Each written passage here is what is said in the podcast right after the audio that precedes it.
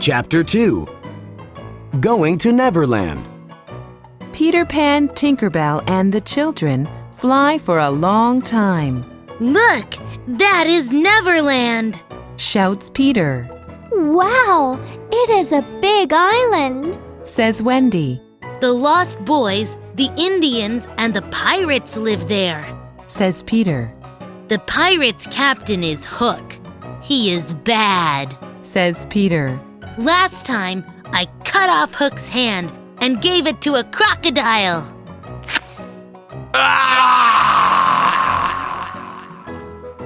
So he hates me.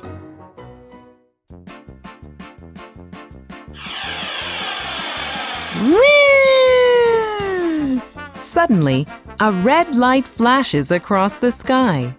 Hook is shooting a cannon. Tinkerbell, take the children to the Lost Boys. shouts Peter. But Tinkerbell is very jealous of Wendy. Peter likes only Wendy. She says to herself. She flies to the lost boys before the children. Shoot the girl. She is bad. Tinkerbell says to them. The lost boys shoot Wendy with arrows. Thump. Wendy falls to the ground. Oh no! Wendy, wake up! Peter shouts. He thinks Wendy is dead. He shouts to Tinkerbell. Go away and never come back! Suddenly, John and Michael shout. Wendy moves her hands. She is alive.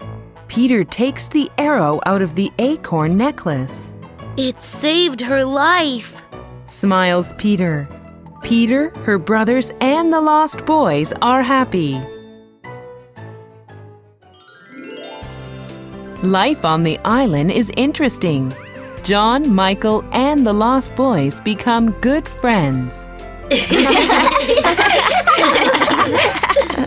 they play and sing most of the time. Wendy cares for the lost boys. She cooks and cleans for them.